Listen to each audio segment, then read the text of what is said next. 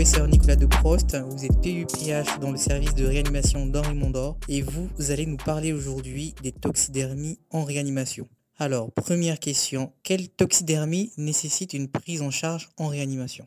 Bonjour. Les toxidermies graves qui sont susceptibles de conduire les patients en réanimation restent des maladies euh, assez rares. Elles peuvent conduire les patients en réanimation pour deux motifs principaux, soit parce qu'elles vont conduire à ce qu'on appelle la défaillance cutanée aiguë, qui est la septième défaillance, peut-être la moins connue euh, des réanimateurs, qui va entraîner un certain nombre de conséquences physiologiques, des pertes euh, hydroélectrolytiques, une augmentation du débit sanguin cutané, des pertes calorique cutanée et une augmentation du risque infectieux, soit parce que ces toxidermies vont être associées à des manifestations viscérales aiguës, atteintes euh, respiratoires ou atteintes d'autres organes. Les toxidermies qui vont euh, pouvoir euh, se compliquer par l'une ou l'autre de ces manifestations et donc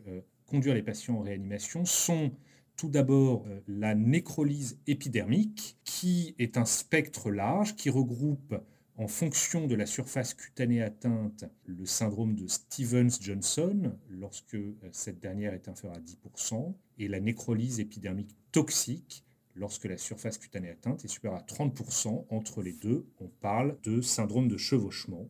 Et l'autre toxidermie grave qui peut conduire le patient en réanimation est le DRESS syndrome, Drug-Related Eosinophilia with Systemic Symptoms, euh, qui est une toxidermie qui est rare, mais qui est caractérisée dans les formes graves par des atteintes viscérales, potentiellement sévères, voire mortelles, qui atteignent par ordre de fréquence le rein, le foie et le cœur. Alors comment ces toxidermies euh, se présentent-elles?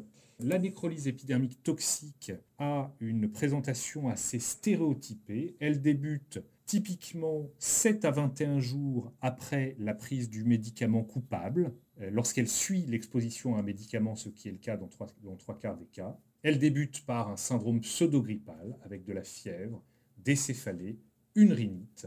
Les signes d'atteinte muqueuse précèdent généralement l'atteinte cutanée avec une odinophagie qui d'emblée est atypique. Des douleurs oculaires peuvent compléter le tableau et d'autres atteintes muqueuses peuvent d'emblée être présentes à ce stade comme des douleurs génitales. L'éruption maculopapuleuse va apparaître 24 à 48 heures plus tard, débuter sur le tronc, avec la présence de pseudococardes, de bulles et on recherchera à ce stade le signe de Nikolsky qui consiste en un décollement de l'épiderme au passage du doigt. Ces lésions cutanées sont centrifuges. L'atteinte muqueuse, une fois encore, est euh, quasi systématique. Elle est présente dans plus de 90% des cas. Concernant le DRESS syndrome, la présentation clinique consiste en un rash cutané qui est euh, présent dans la plupart des cas c'est un rash qui est un exanthème morbilliforme qui touche la face avec un œdème du visage qui est assez caractéristique.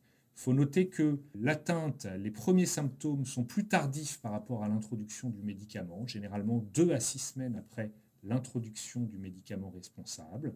Ce rash atteint donc la face, le haut du tronc, les membres supérieurs puis inférieurs, et il atteint au moins 50% de la surface corporelle dans les formes les plus typiques. Il peut y avoir des lésions purpuriques associées. Une hyperéosinophilie franche et fréquente. Et dans les critères diagnostiques classiques, on recherchera une adénopathie euh, périphérique centimétrique au moins et une atteinte biologique parmi élévation des transaminases, atteinte rénale, atteinte pulmonaire ou myocardique, ces critères diagnostiques sont ceux décrits en 1996 par Bocquet, et il existe un score plus récent qui est le score Régiscard, même si la grille diagnostique proposée par ce groupe est un peu plus complexe à euh, remplir.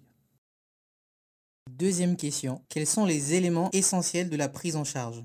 À l'ensemble de ces toxidermies graves et que l'urgence est d'identifier et d'arrêter le médicament responsable. Il ne faut pas hésiter à faire appel aux spécialistes dermatologue expert en toxidermie ou euh, spécialiste en pharmacovigilance euh, pour euh, une aide à l'identification du ou des médicaments imputables et surtout pouvoir interrompre ces traitements le plus rapidement possible. Dans le cas de la nécrolyse épidermique, l'arrêt précoce du traitement imputable est l'une des principales mesures thérapeutiques à avoir fait la preuve de son efficacité. Toujours dans la nécrolyse épidermique, la prise en charge, une fois le traitement euh, imputable interrompu, repose essentiellement sur des soins de support. Il faut effectivement prévenir et traiter les conséquences de la défaillance cutanée aiguë. Il faut donc supplémenter les pertes hydriques, prévenir et traiter les troubles métaboliques, prévenir et traiter les infections, nourrir le patient pour éviter la dénutrition, et réaliser des soins locaux qui seront effectués par des équipes paramédicales entraînées. Ces soins locaux ayant un rôle majeur pour la prévention à court terme des infections et à long terme des séquelles muqueuses.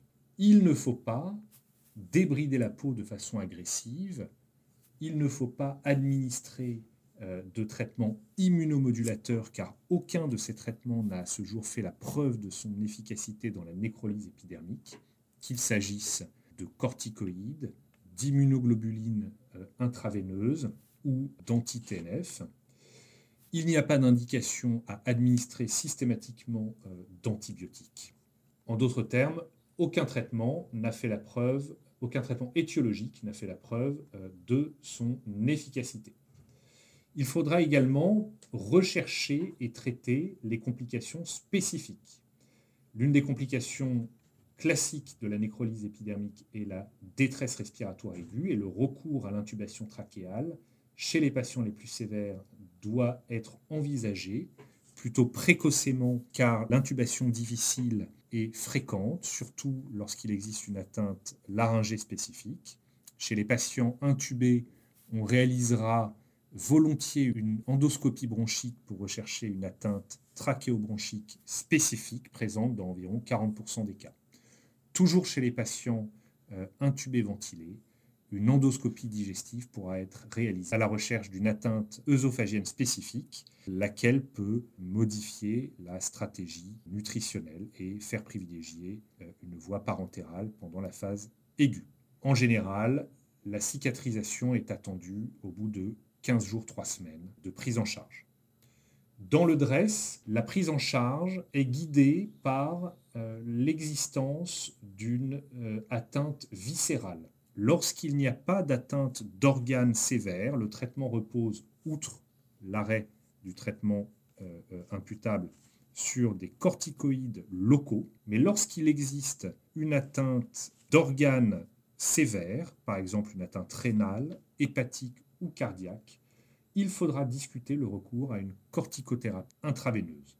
Cette discussion se fait généralement avec des centres experts. Il faut s'attendre dans le DRESS à la possibilité de rechute à la décroissance de la corticothérapie. Dans tous les cas, ces traitements et ces prises en charge sont complexes et nécessiteront le rapprochement des patients vers euh, des centres experts en particulier vers les centres de référence maladies rares ou les centres de compétences. Il ne faut donc pas prendre de retard pour les contacter afin que les patients puissent être rapprochés des filières dédiées de prise en charge. Troisième question, quel est leur pronostic vital et fonctionnel? S'agissant des patients ayant les toxidermies les plus graves, c'est-à-dire ceux atteints de nécrolyse épidermique, la mortalité globale à six semaines dans une étude récente était de 22%. Néanmoins, si on fait un focus sur les patients les plus sévères, c'est-à-dire ceux admis en réanimation et nécessitant la ventilation mécanique invasive, le taux de mortalité est de l'ordre de 50%. Concernant les séquelles, de ces patients pris en, charge à la phase aiguë pour une nécrolyse épidermique.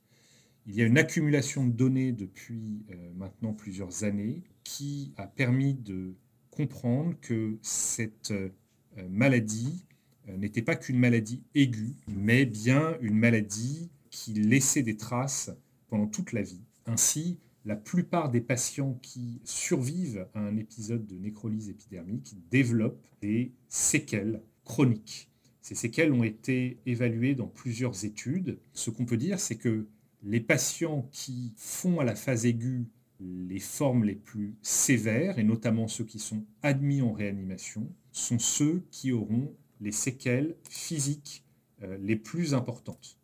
Concernant le type de séquelles, les séquelles les plus fréquentes, les plus fréquemment rapportées par les patients, euh, sont les séquelles qui touchent le tégument, les séquelles euh, cutanées, cutanéophanériennes, euh, qu'elles soient esthétiques, qu'elles soient fonctionnelles au niveau notamment des ongles, avec des douleurs importantes liées à une repousse pathologique des ongles. Les séquelles oculaires touchent 70% des patients environ, sachant que Seuls 5% des patients ont une cécité, mais euh, des troubles fonctionnels au niveau des annexes oculaires euh, sont source euh, d'inconfort et d'une altération majeure de la qualité de vie chez un pourcentage élevé de patients.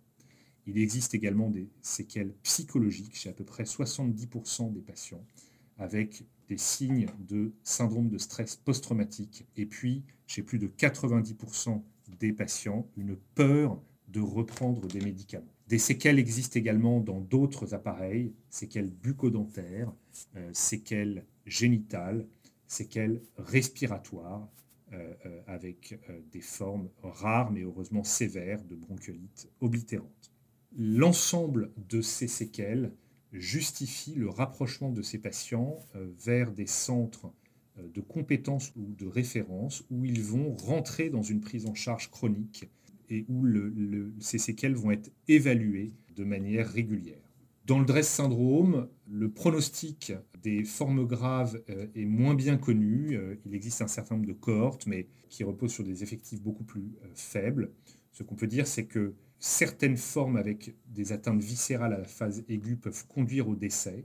Un certain nombre de cas d'atteintes cardiaques ont nécessité la mise sous ECMO. Des atteintes hépatiques aiguës ont été euh, rapportés comme nécessitant la transplantation à la phase aiguë. Donc euh, le DRESS syndrome peut conduire au décès ou faire rentrer dans une réelle maladie chronique également. Merci professeur Nicolas Deprost de nous avoir éclairé sur le sujet des toxidermies en réanimation, qui est un sujet souvent peu connu mais pourtant essentiel.